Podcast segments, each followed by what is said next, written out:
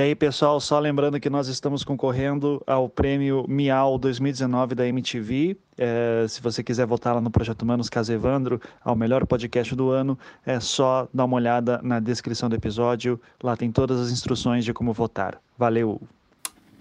Este programa descreve cenas fortes e não é recomendável para pessoas sensíveis. Todas as pessoas aqui citadas tiveram seus nomes retirados de documentos públicos, autos de processos e matérias que saíram na imprensa, respeitando as vontades daqueles que se recusaram em conceder entrevistas quando os contatamos.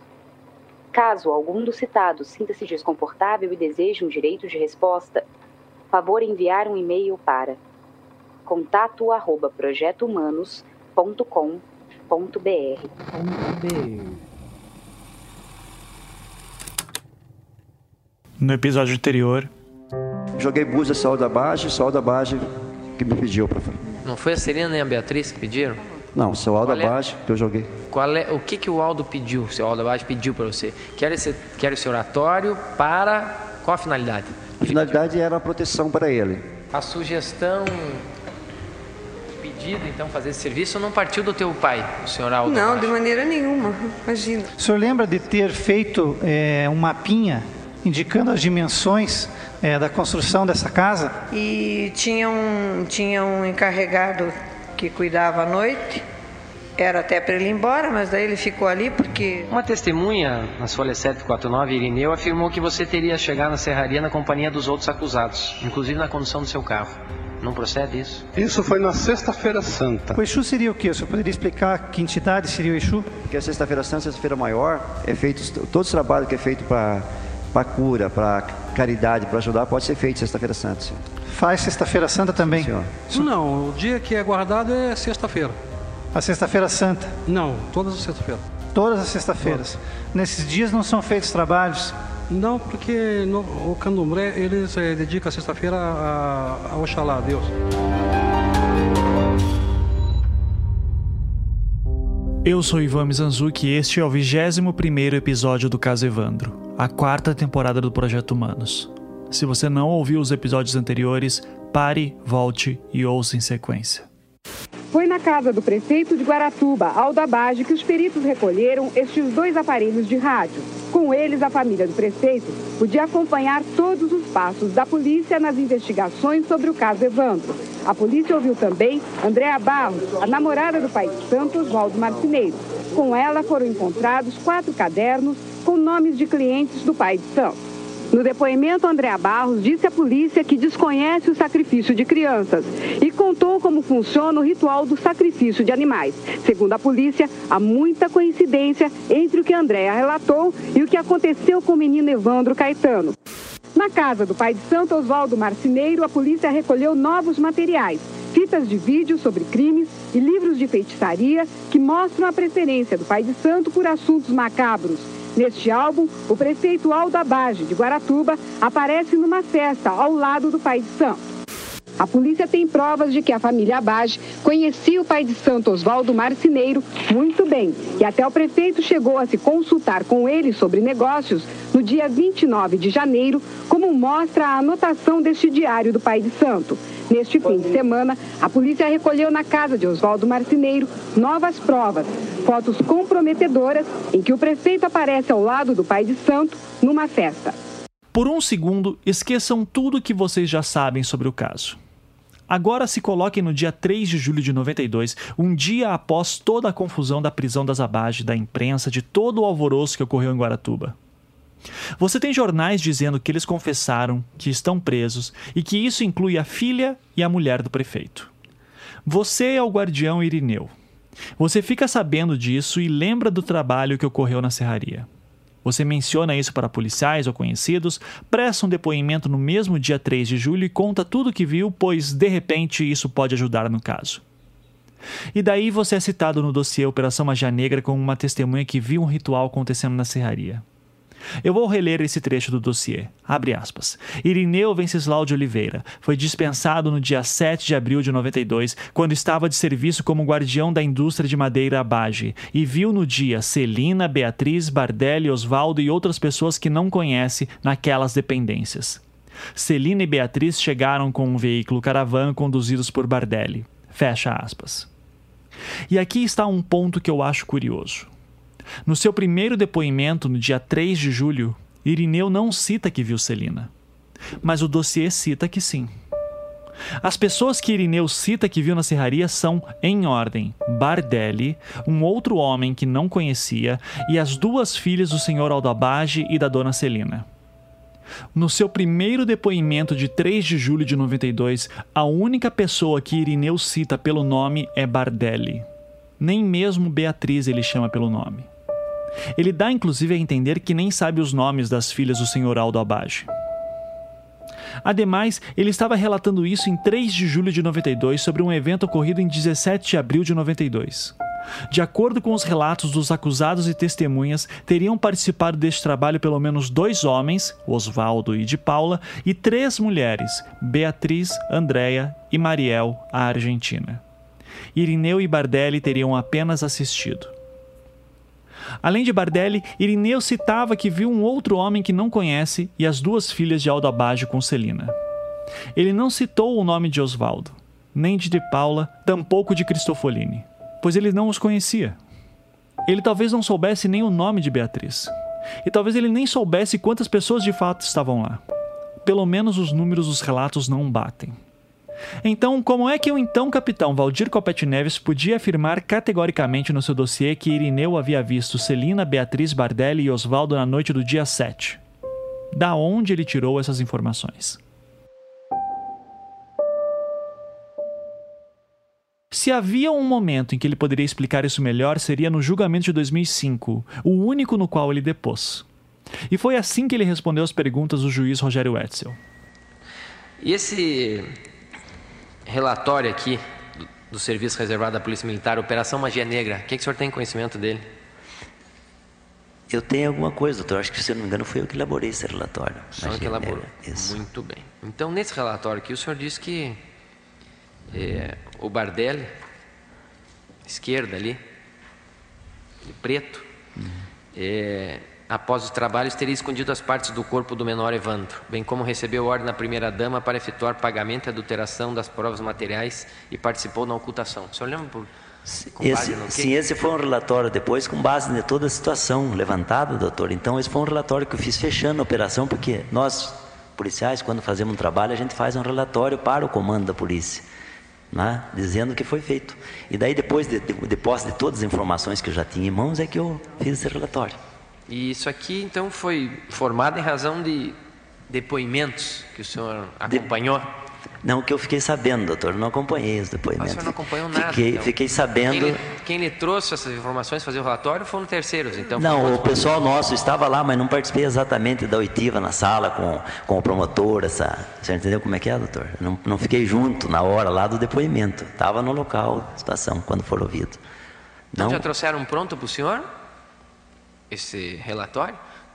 O qual relatório, doutor? Esse, esse para formar o é esse hoje as Operação Magia Negra. As equipes, doutor, depois elas cada um faz o levantamento de um fato, então a gente fecha tudo e a gente faz Trazem o por escrito para o senhor? Daí o senhor monta o monta esse relatório, Operação Magia Negra, é isso? Monta um relatório. Isso, Mas doutor. o senhor não incluiu nada seu. O senhor incluiu que a sua equipe trouxe para o senhor, equipe é trouxe, isso? A equipe trouxe. Então o senhor não levantou nada disso aqui. O senhor pessoalmente não? Não, eu, eu, eu coordenei essa operação, né, doutor? Não, eu mas era... eu quero saber o seguinte, senhor veja bem. Digamos então que eu seja aqui um, é, um policial ao seu comando e estou interrogando o doutor Daledoni. Uhum. Daí eu gravo tudo e aí levo para o senhor que é o tenente coronel. Aí o senhor pega esse depoimento e põe no seu é, nesse relatório Operação Magia Negra. Tudo que eu trouxe para o senhor, o senhor traz. É isso que o senhor fez? Não, cada Tudo equipe... foi Cada equipe, doutor, cada equipe que faz um trabalho, nós fazemos o seguinte: cada equipe eles, eles elaboram um relatório. Certo, então isso que eu quero dizer. O senhor simplesmente montou então. O senhor montei, não, não criou mais nada. Isso aqui não foi aferido pelo senhor. Essa situação específica do Adélio, que... que após os trabalhos teria escondido as partes do corpo Não foi o senhor que, que ouviu isso aqui, foi a sua equipe que ouviu e trouxe para o senhor para o senhor montar o relatório. Não está o relatório, fechando fechando o relatório, doutor. O senhor não conversou com eles? Não mais conversei. Alguma, mais alguma coisa? Eles não. trouxeram um pacote pronto para o senhor, presentinho isso. fechado, assim, ó, é isso aqui que nós descobrimos. É isso que aconteceu? É, doutor. Isso... Não... Veja bem, doutor, eu estive na coordenação. Eu não participei operacionalmente de prisão. Tá. Eu quando coordenando. Tá. E eles fizeram esse relatório aqui da Operação Magia Negra. É... Fizeram isso aqui tomando depoimentos dos réus, desses ou de, das réis, ou de outras pessoas, ou de todos. Como é que, como é que eles obtiveram esses relatórios aqui para formar o relatório Operação Magia Negra? Olha, doutor, eu não me recordo exatamente como eles fizeram isso aí. Né? O que me veio depois da, da, dessa situação.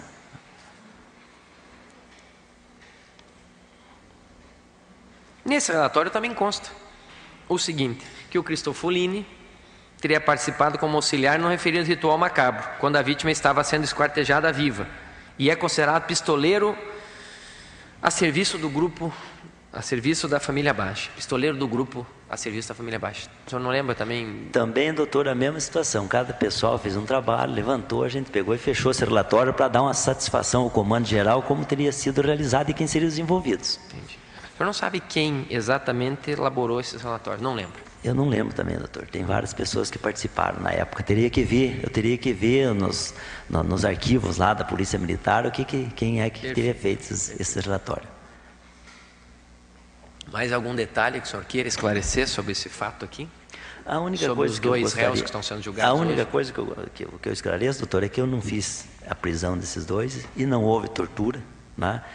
E que é, na época ele estava envolvido no caso né, estavam envolvidos, tanto é que foram ouvidos, teve a prisão decretada para eles, teve testemunha, né, que eles participaram dessa situação do ritual da magia negra, lá acontecido em Guaratuba. Né. Mas desde logo quero dizer que a prisão deles, na minha equipe, não participou e não trabalhamos em cima do, especificamente dos dois casos. Muito bem. Doutora Lúcia, doutor Paulo, eu vou pedir, Tenente Coronel Neves, que a o senhor responda diretamente a pergunta feita pelo Ministério tá Público, certo? É, aproveitando o que o senhor havia dito ao magistrado, de que a equipe elaborava um relatório. A pergunta é no seguinte sentido, e o senhor disse que teria que ver nos arquivos da polícia. Então, existem anotações feitas pelos policiais que o senhor dirigia. Anotações escritas é, sobre as investigações que eles realizavam? É, cada equipe, doutora, é determinado que ao trabalho, como eu não podia estar unipresente em todas as equipes, porque tinha várias equipes na época, mas o que estava trabalhando lá, se não me engano, era três equipes, duas equipes, em apoio com a Polícia Federal e com outros órgãos, cada um fazia o seu, o seu, o seu manuscrito e repassar. Então a pergunta é essa: existem manuscritos, o senhor não tirou do ar para fazer o relatório aqui? Não, senhora. Existe... O senhor tirou de manuscritos que lhe foram passados pelos seus subordinados. Você já respondeu, doutor. Pois é, ele já respondeu, mas Deixou é bem claro isso, né? É que às vezes é. traz dúvida, né, excelência? Porque, não, ele está aqui, não tem nenhum relatório da equipe dele, só o dele. Sim, mas doutora, o relatório, o relatório principal, doutora, eu, entendi, eu, eu sou eu responsável, entendi. eu sou responsável depois para fazer todo esse relatório final, porque nós temos toda uma disciplina e hierarquia lá, e quem faz é o comandante da operação. É. E eu como comandante da operação e não estava presente em todos os locais ao mesmo tempo, tem que dizer para mim, olha, eu fiz tal coisa, coronel. Obrigado, capitão. Obrigado. Sim, da mesma forma eu entendi, mas só que nós temos sete pessoas que são os que vão julgar. Por isso, ah, não, não tenho dúvida sobre o que o senhor fez, mas só para esclarecer a eles que é difícil entender. Eu sei como é que se procede uma investigação. É, o senhor já respondeu, mas eu gostaria que ficasse muito claro para os membros do júri. É, existia, além da polícia militar, a polícia federal investigava o desaparecimento das crianças em Guaratuba? Foi solicitado também na época, doutora, que participasse também das operações. Foi feito uma força, uma força-tarefa praticamente para solucionar esse problema. Ele repete constantemente algumas respostas, do tipo: eu não lembro, eu não sei, eu só coordenava a operação, eu não participei direito.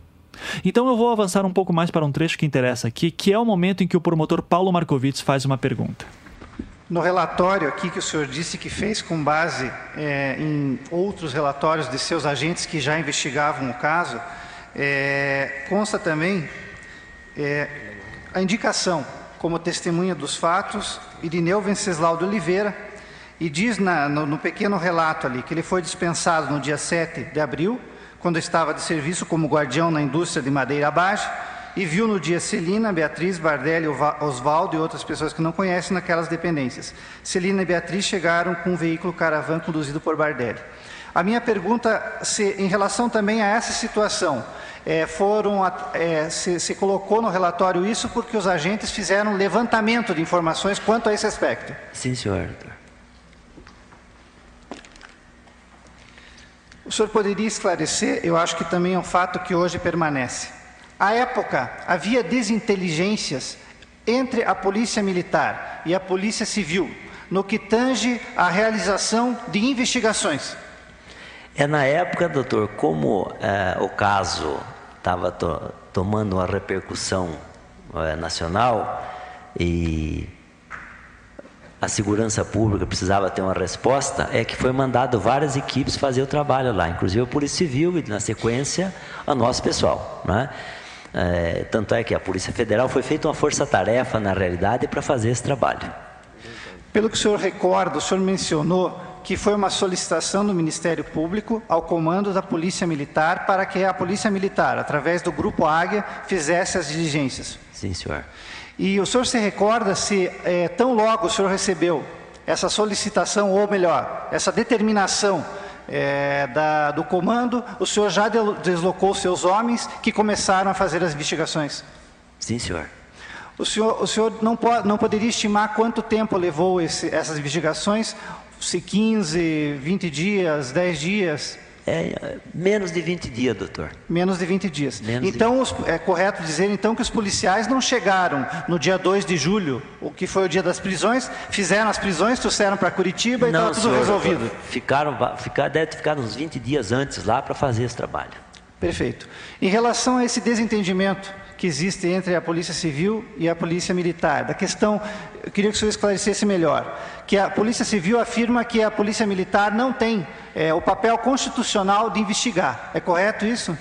Não, doutor, porque nós estávamos junto com o Ministério Público, com um pedido, nós estávamos trabalhando juntamente com o Ministério Público, estavam é, que existe um convênio, então nós estávamos exatamente autorizados para fazer esse trabalho. Certo, mas a Polícia Civil ela reclama em relação a isso, que ela acha que é atribuição exclusiva dela a investigação. É correto dizer isso? Não é, doutor, pelo seguinte, é, é, em, em, termos de, desse caso específico, vamos falar nesse caso, né, doutor? Nesse caso específico, não. Porque nós estávamos, porque a polícia militar ela não tem, a, ela não tem o caráter de, de, de fazer investigação. Né? Uhum. Então, ela, quando é solicitada pelo Ministério Público ou pelo Poder Judiciário, daí sim, daí ela é investida desse, desse, dessa situação e passa então a fazer esse trabalho. Certo.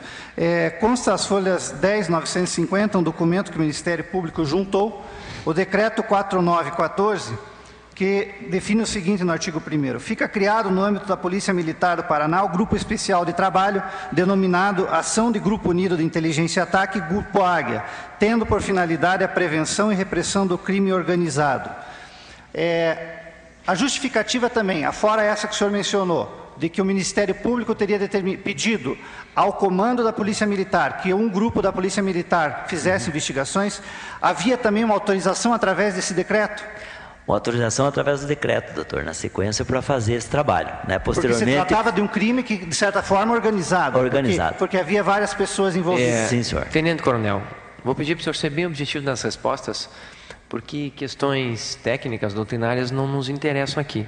Tá então... Bom, Doutor Paulo, é, essa indagação é, não diz respeito ao fato. Sem, se foi, se investigou certo ou errado, se alguém cometeu abuso de autoridade ou não, não tem relação nenhuma com a situação tem, doutor, que estamos porque julgando. a defesa vai questionar a questão de que a Polícia Militar deixa, não teria atribuição deixa, investigativa. Já estou é, duas, três perguntas nesse sentido. Se foi um, se foi outro que fez, doutor, não importa. Se, se houve abuso, se houve tortura, o responsável vai responder. Mas não temos que discutir com testemunha é, questão técnica. Pois se não, é sim. ou não competência de uma ou de outra, penso eu que não, que não tem relação nenhuma com o processo.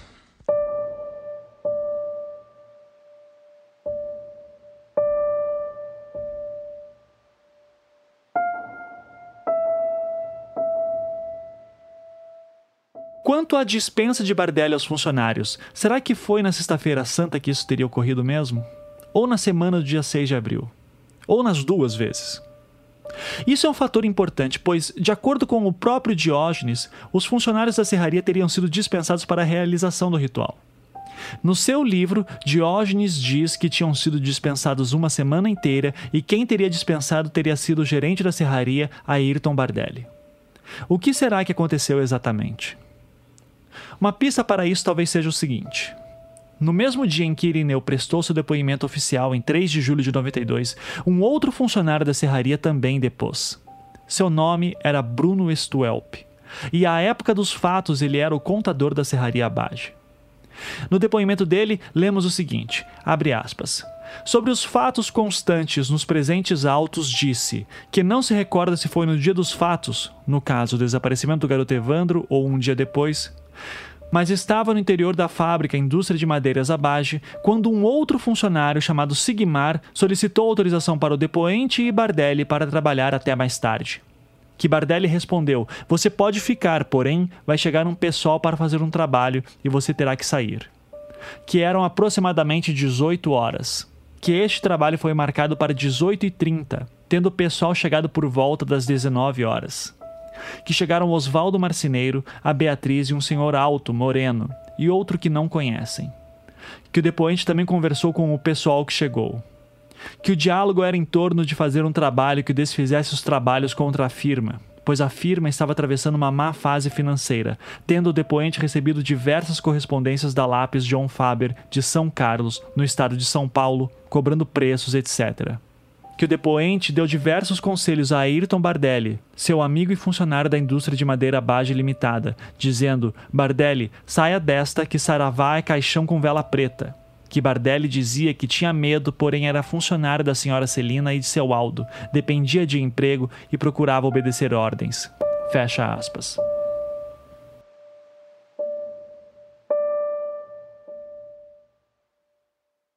Pois bem, como vimos, no primeiro depoimento de Irineu prestado no dia 3 de julho de 92 para um delegado da Polícia Civil, ele citava apenas o ritual da Sexta-feira Santa, ou da Quinta-feira, de acordo com o relato de Vicente de Paula. Inclusive, se pegarmos o relato de Bruno Stuelp, o contador da serraria, faria mais sentido ter sido na quinta-feira, já que havia expediente de trabalho. Isso, claro, partindo do princípio que as pessoas estão falando a verdade, mas que suas memórias não são das melhores. O segundo depoimento de Irineu foi no dia 21 de julho de 92, ou seja, cerca de 20 dias após as prisões. Desta vez, ele prestou ao novo delegado da Polícia Civil encarregado no caso, o senhor João Ricardo Kepes Noronha. E pela primeira vez, Irineu passou a relatar que havia ocorrido um outro ritual antes daquela Sexta-feira Santa. Abre aspas que o depoente recorda-se que no início do mês de abril, antes da Sexta-feira Santa, quando trabalhava na serraria onde é o guardião de propriedade de Aldo Abage, chegaram no referido local a esposa de Aldo Abage, Dona Celina e o Bardelli, gerente da serraria, por volta das 22 horas, e em companhia de outras pessoas desconhecidas, num total de aproximadamente sete pessoas que estavam em três carros, sendo que um deles era a caravana do Bardelli, e os outros dois eram carros de cor escura que a caravana do Bardelli é cinza clara. Que nesta noite o Bardelli falou para o depoente ir embora descansar, que eles iriam fazer um trabalho. Que o depoente não pôde ver se havia alguma criança junto com eles. Que o depoente pôde esclarecer que somente o Bardelli havia descido do carro para dispensar o depoente e as demais pessoas ficaram dentro dos carros até que o depoente se retirasse. Que o depoente pode afirmar também que a Beatriz estava no interior de um dos carros que o depoente foi para sua casa que fica de frente à serraria e dormiu, não tendo notado a saída dos mesmos à serraria. Que na sexta-feira santa o depoente estava na serraria por volta das 22 horas quando chegou Bardelli e a Beatriz Cordeiro Abage em companhia de uma mulher gorda e dois homens, os quais espalharam farofa nos quatro cantos da serraria e jogaram pipocas na cabeça do depoente e dos demais que se encontravam na serraria que jogaram algumas velas no interior de uma casinha que foi construída no começo do ano junto ao muro frontal da serraria, cujas velas estavam apagadas. Que foi o próprio depoente quem limpou a farofa e as pipocas. Que o depoente esclarece ainda que, naquela noite, no começo do mês de abril, quando eles estiveram na serraria, recolheram os carros para dentro do pátio da serraria, pois não tinha nem o portão que hoje fecha a entrada da serraria que no dia seguinte assumiu o serviço às 18 horas, estando o dia claro ainda, e não pôde notar escavações no terreno da serraria ou manchas em paredes externas, pois além de não ter procurado fazer uma vistoria, não tem acesso ao interior dos escritórios, ou melhor, de dependências fechadas da serraria, ficando somente onde estão as máquinas. Fecha aspas.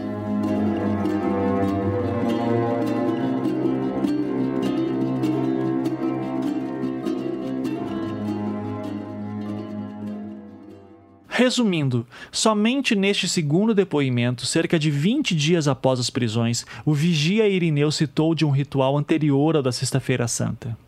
E dessa vez, ele diz que havia sete pessoas na serraria, e nomeou apenas Celina Bage, Bardelli e Beatriz. Neste mesmo dia 21 de julho, Irineu foi arrolado como uma das testemunhas de acusação para depor em juízo a juíza Anese Ditkovalski. A audiência estava marcada para 13 de agosto de 92. E é aquele depoimento que citei primeiro, no qual ele cita a história completa, que na noite do dia 7 de abril viu os sete acusados na serraria vestidos de branco. É bastante nítido que os depoimentos de Irineu evoluem com o tempo. E por causa disso, algumas coisas me chamam a atenção.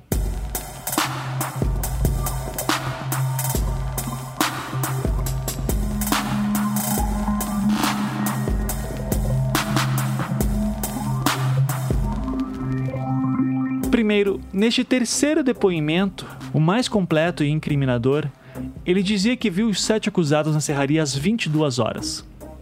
Neste horário, Celina tem um álibi bem sólido, que é a festa de Nelson Cordeiro. E neste caso, a inconsistência de horários não parece que foi um problema para o Ministério Público. Segundo, como é que Irineu teria reconhecido os sete acusados se no primeiro depoimento ele não sabia o nome daquele outro homem que ele citou e aparentava mal saber o nome de Beatriz quando se referia ao trabalho da Sexta-feira Santa? Terceiro, como é que o Grupo Águia chegou às conclusões que expôs no dossiê Operação Magia Negra? Por fim, minha quarta e última dúvida, e talvez a mais importante. O que diabos aconteceu para ele mudar tanto o depoimento desse jeito?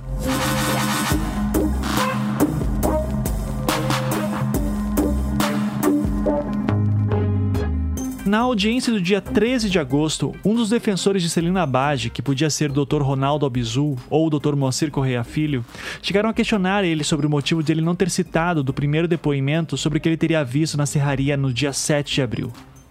A resposta de Irineu foi a seguinte: abre aspas, que o depoimento do depoente prestado no dia 3 de julho é verdadeiro, que quando foi ouvido na delegacia, o depoente só sabia o que ali consta, que não se referiu ao dia 7 porque a autoridade não perguntou. Fecha aspas.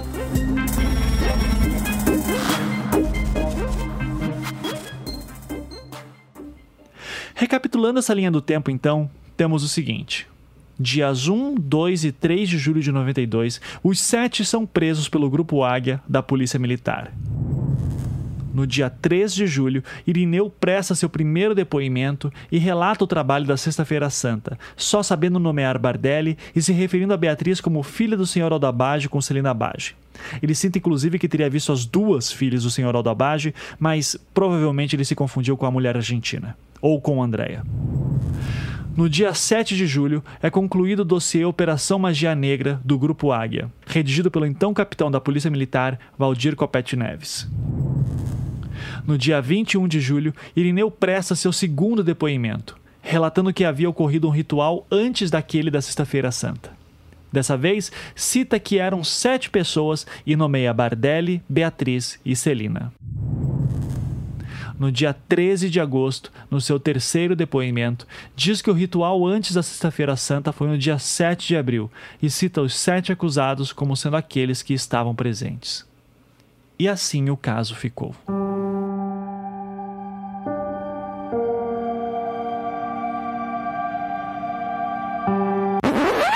Até que, no Natal de 1994, numa matéria publicada no jornal Diário Popular, lia-se a seguinte manchete: abre aspas. Caso Evandro. Testemunha diz que foi coagida. Irineu, a testemunha, contou uma nova versão sobre o caso Evandro. Uma das testemunhas chaves do processo, Irineu Venceslau, que constava do quadro de acusadores, nessa semana retificou o seu depoimento em benefício dos réus. Para o advogado Antônio Augusto Figueiredo Basto, um dos defensores, a posição deste senhor de 70 anos e que trabalhou para a família Bage como guardião da serraria, onde dizem ter acontecido a violência contra o menino, é importantíssima e poderá fazer com que caiam todas as forças da acusação. No novo depoimento, ele contará que foi coagido por policiais a dar versão de que viu os sete acusados nas dependências da Serraria Abade, em Guaratuba, onde trabalhava e que supostamente foi o local onde o menino teria sido executado. O cidadão afirma em termos categóricos que no dia em que teria ocorrido o crime estava hospitalizado. Coloca que na verdade viu alguns dos acusados na serraria, mas dias depois daquele em que teria ocorrido o crime. Quando os viu, conta Ineu, o corpo de Evandro já havia sido encontrado.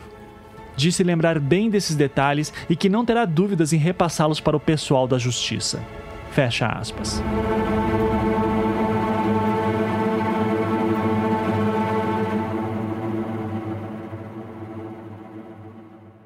Digo mais, a principal testemunha desse processo, quer que seja bem contundente, é o seu Irineu Venceslau. Este é Antônio Augusto Figueiredo Basto, um dos advogados de defesa dos acusados. Esta sua fala de uma participação dele no programa Jogo Limpo da TV Independência em 15 de outubro de 1995. Que era o guardião da serraria do Aldabage, onde eles dizem que foi feito, teria sido feito o suposto ritual. Primeiro, esse cidadão veio agora aos autos na frente de, na, quando estava para ser julgado o recurso sentido no Tribunal de Justiça, através de um advogado por ele contratado e pediu retratação do depoimento. Está, eu tenho esse documento comigo, isso é verdade. Essa testemunha, um homem de 70 anos de idade, diz o seguinte: que não, que foi obrigado a depor contra os sete, sete pessoas, que ele não estava na serraria no dia dos fatos, estava internado na Santa Casa de Guaratuba e que um homem que tinha um defeito físico, juntamente com mais dois policiais, o tiraram de casa na noite com um revólver na cabeça e o levaram ao fórum para que ele fizesse um depoimento. Ele diz isso, tem documento, três escrituras públicas. E que lá ele relatou esse fato à autoridade que tomou o seu depoimento e que essa autoridade desconheceu esse fato. Ele foi tido muito tempo como a principal testemunha do processo. É o guardião que viu. Inclusive, foi com base nesse depoimento que a, que a sentença de pronúncia mandou o pessoal ao júri. Só que agora ele vem e diz a verdade. Está nos autos. Qualquer pessoa do povo pode ver esse depoimento dessa pessoa que mora até hoje, inclusive na frente da serraria. Ele diz mais: eu fui coagido por dois policiais e por um outro homem que tem um, um defeito físico e que me levaram e que me obrigaram a falar isso. E eu não vi nada. Eu tenho aqui na minha mão população do Paraná. Depoimento da dona Rosa, que estava dentro da serraria do seu Aldo na noite dos fatos e ela diz que não viu absolutamente nada ocorrer lá dentro. E diz mais ainda: a minha casa fica a apenas seis metros de onde eles teriam feito o ritual. E eu não vi absolutamente nada. Tenho aqui comigo também uma outra pessoa que morava na serraria e diz ter visto o Oswaldo Marceneiro encapuzado ser serviciado por policiais militares que exigiam dele uma confissão. Eu estou aqui, estão as provas. Querem tomar pedido esclarações, onde quiserem que eu esclareça, eu esclareço. Está aqui, são depoimentos contundentes. Em 3 de fevereiro de 1995, Irineu registrou em cartório uma nova declaração. Nela, lia-se o seguinte, aspas, que veio até este cartório de livre e espontânea vontade para declarar que há mais de dois anos está tentando dizer para repórteres e pessoas diversas que prestou depoimento em juízo referente ao caso Evandro Ramos Caetano cujo processo não lembra o número, dizendo no depoimento coisas mandadas por policiais que estiveram em sua casa e lhe ameaçaram de morte, apontando uma arma em direção do declarante, caso não falasse que estava na serraria nos dias 6 e 7 de abril de 1992 e que viu todos os sete acusados do caso Evandro que o declarante disse que nos dias 6 e 7 de abril de 1992 não estava na serraria pois estava doente, que em momento algum viu qualquer pessoa ou criança ou qualquer crime naqueles dias, pois se encontrava internado na Santa Casa de Guaratuba e não sabe ou soube o nome de todos os acusados do caso Evandro. Declara ainda que esteve juntamente com os policiais um homem com uma das mãos defeituosa. Fecha aspas. Apenas para esclarecer aqui, essa descrição física de uma das mãos defeituosas bateria com a do promotor Antônio César Cioff de Moura. Voltando à declaração, abre aspas. Declara também que levou um atestado médico, expedido pelo médico Dr. Francisco, qual o sobrenome não lembra, para a juíza de Guaratuba quando prestou depoimento, e tão logo a juíza recebeu, ela disse que ele não poderia ser testemunha, mas mandou esperar e bem depois chamou para ele depor que já contou tudo isso para muitas pessoas que ninguém em Guaratuba ou em Curitiba tomou providências. Fecha aspas.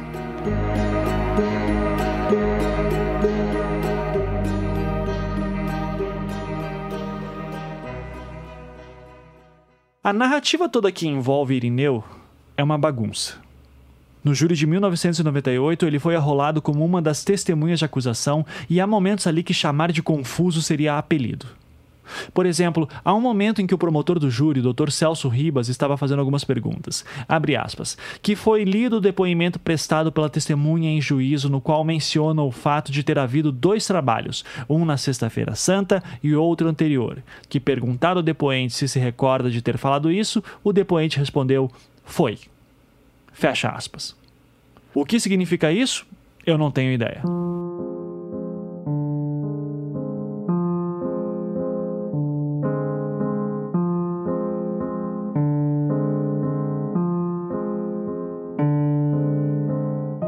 Daí, logo em seguida, ele diz que, abre aspas, o depoente não se recorda de ter sido dispensado e não se lembra de ter sido realizado o trabalho anterior ao da Sexta-feira Santa. Fecha aspas. Outras confusões do seu depoimento de 98 dizem respeito a pessoas e lugares que teoricamente Irineu deveria conhecer. Por exemplo, na declaração que ele registrou em cartório, é citado que ele estava acompanhado de um homem chamado Nelson Mazanek. No júri de 98, quando perguntado pelo promotor sobre isso, Irineu respondeu que, abre aspas, o depoente não conhece Nelson Mazanek, que o levou até o tabelião. Que o depoente não sabe se Nelson Mazanek é amigo de algum dos réus ou da família Abage. Fecha aspas. Mas a coisa fica mais estranha. Irineu fez essa declaração em um cartório de Guaratuba. No final da declaração, aparece o nome do empregado juramentado do cartório que digitou o texto. Seu nome era Edson Tadeu Cristofolini.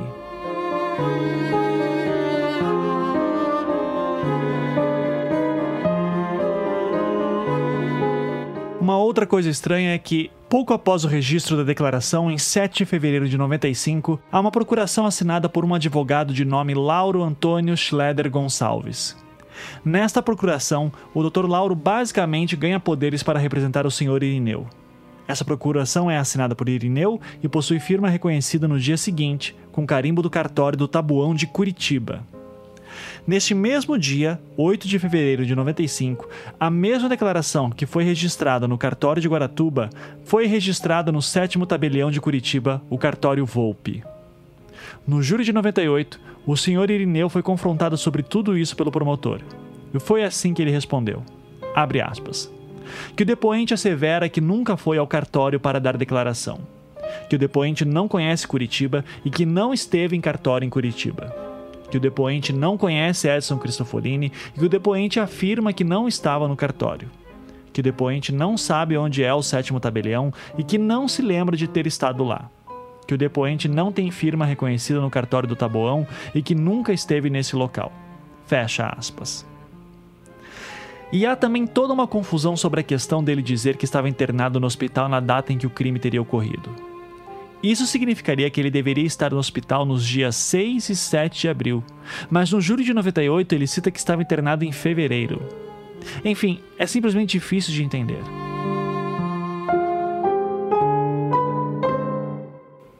Para passar o outro lado, eu vou ler um trecho do livro de Diógenes que comenta sobre essa questão de Irineu dizer que estava hospitalizado. Mas que fique claro que eu não tenho como verificar as informações que Diógenes forneceu aqui. Abre aspas. Como éramos vítimas de calúnias constantemente pela mais poderosa empresa de comunicação no Paraná e percebendo que novas infâmias poderiam ser utilizadas no julgamento, já que a escolha das testemunhas de defesa indicava certa direção, resolvi prevenir a assistência da acusação. O texto enviado é descrito a seguir. Dois pontos. Em junho de 1979, meu irmão, o tenente Alfredo Caetano dos Santos Neto, comandante do destacamento do Corpo de Bombeiros de Guaratuba, foi atropelado por um motorista que dirigia embriagado. Ele morreu com 24 anos de idade, deixando sua esposa com 19 anos, uma filha com quase 3 anos e um filho com apenas um ano. Como a esposa do meu irmão, Rosicler Margarida dos Santos, não tinha condições de criar os filhos, conseguimos que entregasse a menina Rosirene Caetano dos Santos para a avó Irene Gastaldi, minha mãe, a qual não sobreviveria à dor da perda naqueles dias que se seguiram, não fosse por essa responsabilidade que assumiu. A mãe, Rosicler, ficou com um filho, porém, logo constituiu família novamente e teve mais dois filhos. Como estava difícil para ela cuidar dos três, minha esposa Berenice e eu conseguimos que nos entregasse o guri Alfredo Caetano dos Santos Júnior e o levamos para morar conosco em Curitiba. Nessa ocasião, eu estava terminando o curso de engenharia civil e trabalhava como detetive da Polícia Civil do Paraná. Exerci essa profissão por oito anos antes de tirar licença sem vencimentos e voltar a residir em Guaratuba. Entre os motivos que me levaram a retornar para o litoral, o mais importante foi o de unir os dois irmãos. Minha mãe morava apenas com uma neta em um enorme sobrado com cerca de 500 metros quadrados. Ao retornar, passei a morar no pavimento inferior com minha esposa, minha filha Diana e meu filho Christian. Alfredo passou para um quarto exclusivamente seu no pavimento superior. Embora houvesse essa divisão por andar, éramos apenas uma família, os filhos do meu irmão tinham novamente um lar, minha esposa os tratava como se fossem filhos dela. Eu fiz mais por eles do que tenho conseguido fazer até agora pelos meus filhos, já que hoje não tenho mais tempo nem paciência para ficar a tarde toda do lado dos meus filhos, ensinando as lições como fazia com os filhos do meu irmão. Quando retornamos para Guaratuba, Rosirene tinha nove anos, Alfredo oito anos e Diana três anos. Christian tinha alguns meses. Alessi nasceu três anos depois. Passei então a trabalhar como engenheiro civil, montando meu escritório numa sala em minha residência. Nos anos seguintes, os dois irmãos, Rosirene e Alfredo, estudaram no ginásio pela manhã. E à tarde, de uma às cinco horas, ficavam no meu escritório, juntos, fazendo as lições. Eu estabelecia, nesse período, uma hora todos os dias para leitura obrigatória. Hoje, reconheço que fui muito duro com eles ao fazer essas exigências, porém sei que um dia isso lhe será útil. Quase todos os clássicos foram lidos. Anos mais tarde, quando fazia cursinho pré-vestibular no Positivo, em Curitiba, numa sala com quase 300 alunos, o professor de literatura perguntou: Alguém dessa sala leu o livro Os Sertões de Euclides da Cunha? Rosirene foi a única que levantou a mão. O professor não acreditou muito, fez perguntas, às quais ela respondeu com detalhes. Minha esposa e eu sempre estávamos juntos, pois ela trabalhava comigo no escritório. Investimos muito na educação dos meus sobrinhos. Além do horário de estudo, eu exigia da Roserene meia hora por dia de artes, como crochê, bordado, tricô, costura, culinária, etc., sendo esses conhecimentos ministrados pela minha mãe ou pela minha esposa, conforme o caso. Era rigoroso no cumprimento dessas atividades. Contudo, ao longo de quatro anos, nunca cheguei sequer a dar uma palmada em nenhum deles. Quando faziam coisa errada, eu os castigava exigindo que lessem uma ou mais horas no sábado ou no domingo, lá no escritório onde pudéssemos vê-los, pois trabalhávamos também nos fins de semana.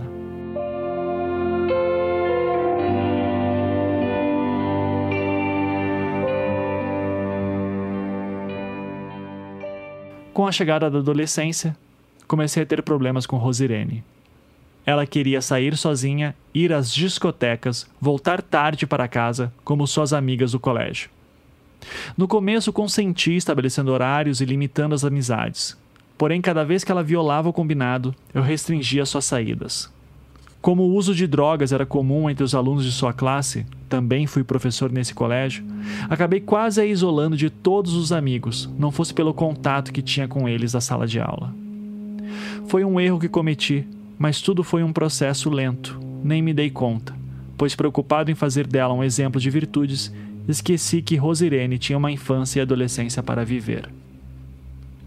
A forma rígida de disciplina imposta colocou-a em profunda depressão, e suas queixas quanto à falta de liberdade passaram a afligir minha mãe, a qual não via nenhum perigo no fato de sair sozinha e voltar de madrugada.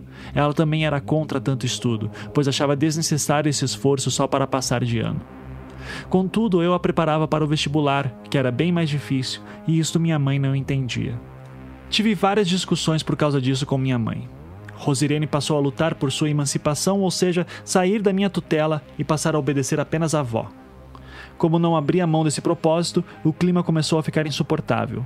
Mergulhando em depressão cada vez maior, Roserene começou a dizer para a avó que poria fim à vida se não pudesse sair à noite como todas as suas amigas. Isto foi a gota d'água. Minha mãe disse que a partir desse dia ela não desceria mais ao escritório e também quem decidiria sobre as saídas e horário de chegada seria ela. Não concordei porque achava que noitadas em discotecas poderiam levar às drogas e à prostituição, e isso era igualmente perigoso.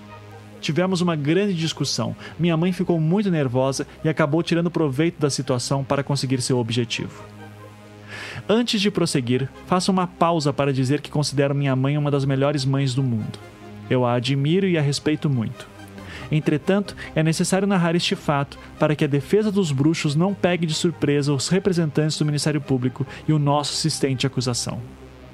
Depois de termos discutido, minha mãe, vendo que eu estava irredutível, pegou seu carro e foi para a Santa Casa de Misericórdia de Guaratuba. Pediu para o médico atendê-la, na época era o Dr. Luiz Sérgio Marques. Ela estava muito nervosa. O médico fez os exames de praxe, recomendou calmante e ia liberá-la. Entretanto, ela chorando muito, disse estar morrendo. Falou para o médico e enfermeira que eu estava escravizando meus sobrinhos. Achava que existia segundas intenções de minha parte com relação a Rosirene, já que eu a criava em uma redoma de vidro, não a deixando falar nem sair com ninguém. Sentindo o problema, ele resolveu interná-la até o dia seguinte.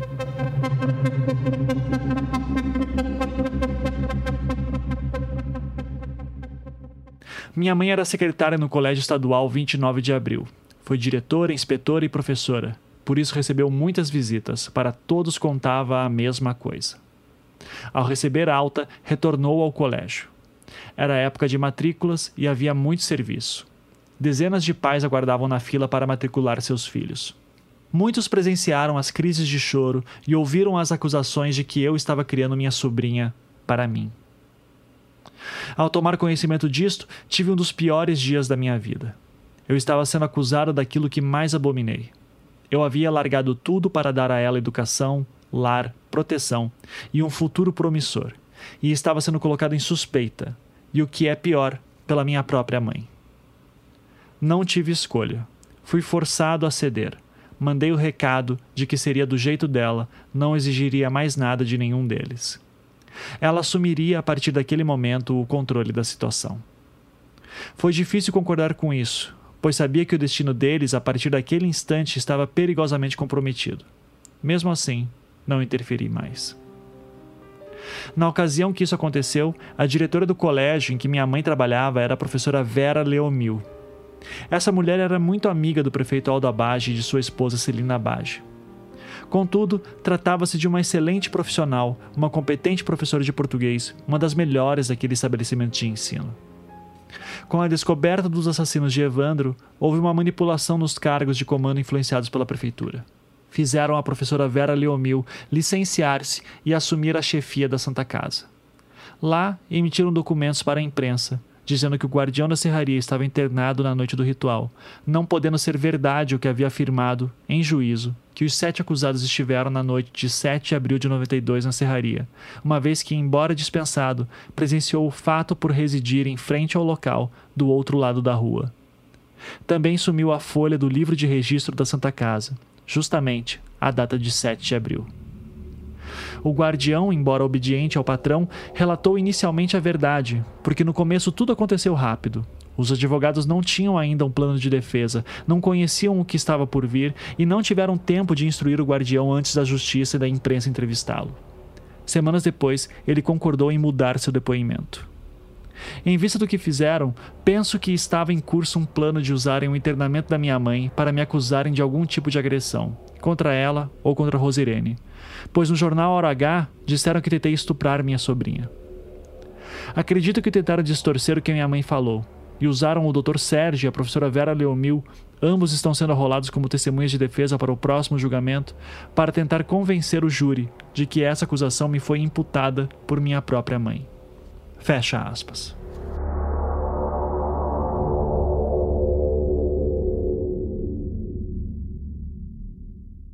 Voltando à questão dos testemunhos de Irineu. Apesar dessa confusão toda, no geral, o depoimento de Irineu no júri de 98 provavelmente acabou sendo benéfico para a defesa da Zabage, especialmente nos trechos em que ele esclarece melhor a sua narrativa de ter sido coagido. Abre aspas. Que depois que o depoente esteve a primeira vez na delegacia, foram policiais em sua casa, puseram um revólver em sua boca e disseram para o depoente dizer que era comprado de Bardelli. Que o depoente não sabe o nome da pessoa que apontou uma arma em sua boca que esse fato narrado aconteceu uma única vez, entre a primeira e a segunda oitiva na delegacia, e que antes de sua oitiva no fórum, ninguém lhe ameaçou com revólver. Que quando a pessoa com o braço seco esteve na sua casa, esteve com uma só pessoa e não lhe foi apontado revólver ou ameaçado. Fecha aspas.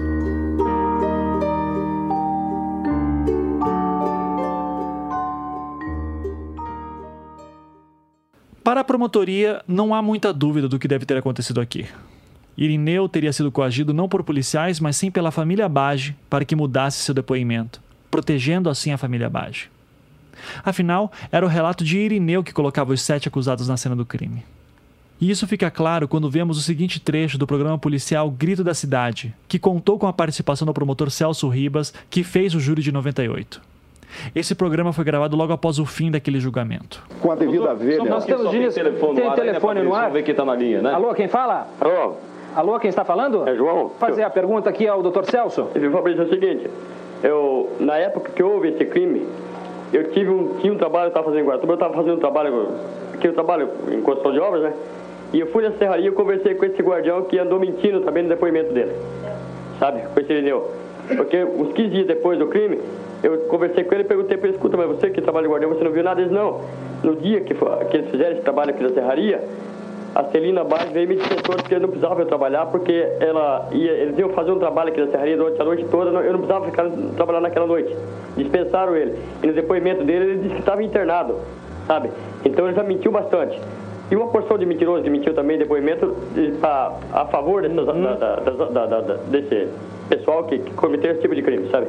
Certo. Então eu fico indignado porque eu acho que um tipo de um crime bárbaro como foi esse, eu acho que não devia, para quem tem a consciência limpa, não devia dar apoio, sabe? Se é verdade, não adiantava ir a mentir para liberar um pessoal desse, tirar um peso das costas deles, isso aí, ah, sabe? Ah.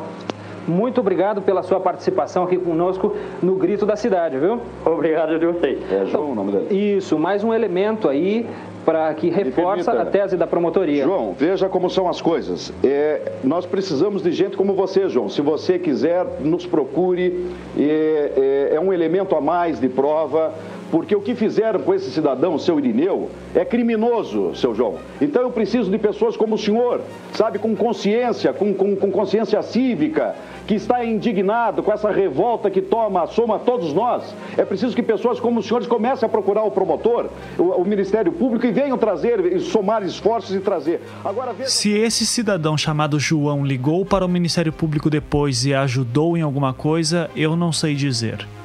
No máximo, se ele o fez, não teve grande efeito no processo. Ainda assim, essa declaração do promotor Celso Ribas demonstra um pouco sobre como a acusação viu a mudança do depoimento de Irineu. Aliás, dentre as várias mudanças, o Ministério Público se indignou com a última.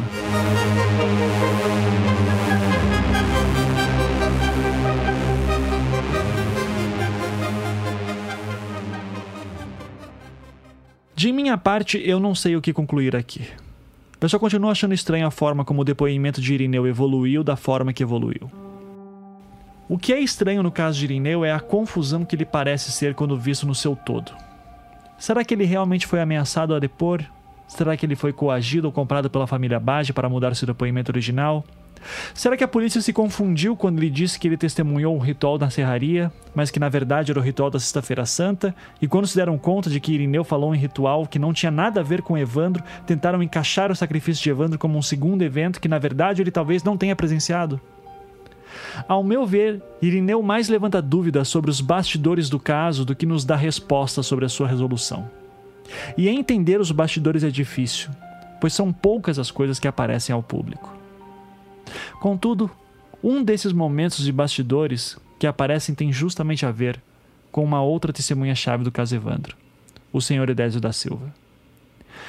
E para a acusação, o que aconteceu com Edésio representaria todo o caso. Desses fatos, o sabe?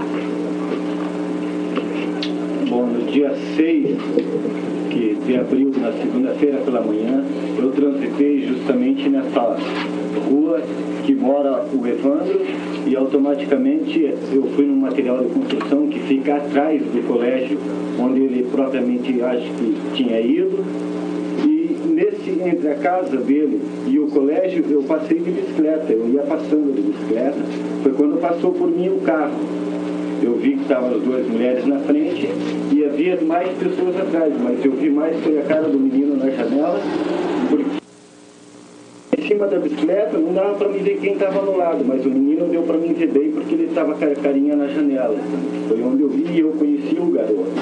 A história da testemunha Désio da Silva será o tema do próximo episódio. Aqui, no Projeto Humanos, o caso Evandro.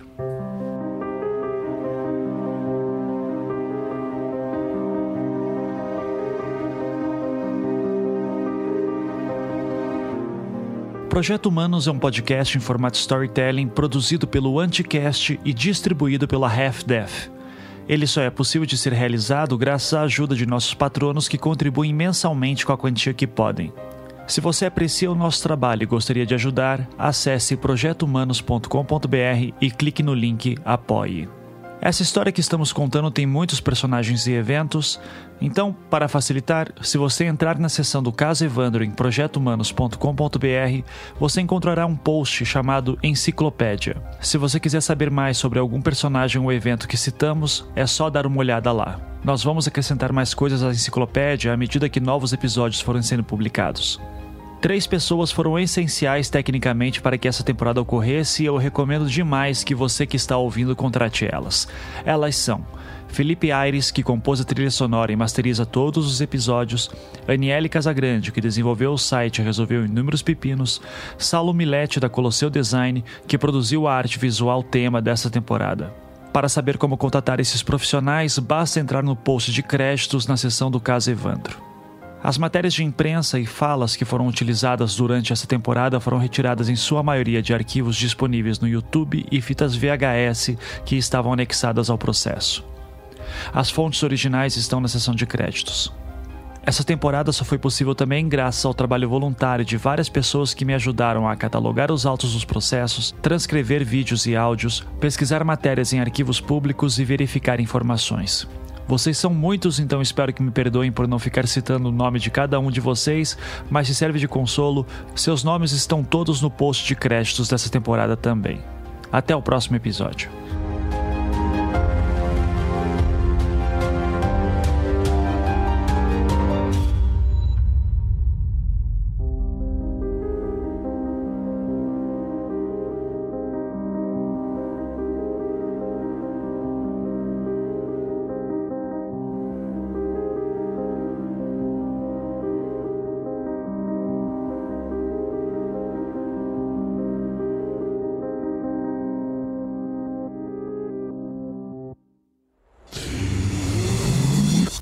half-half.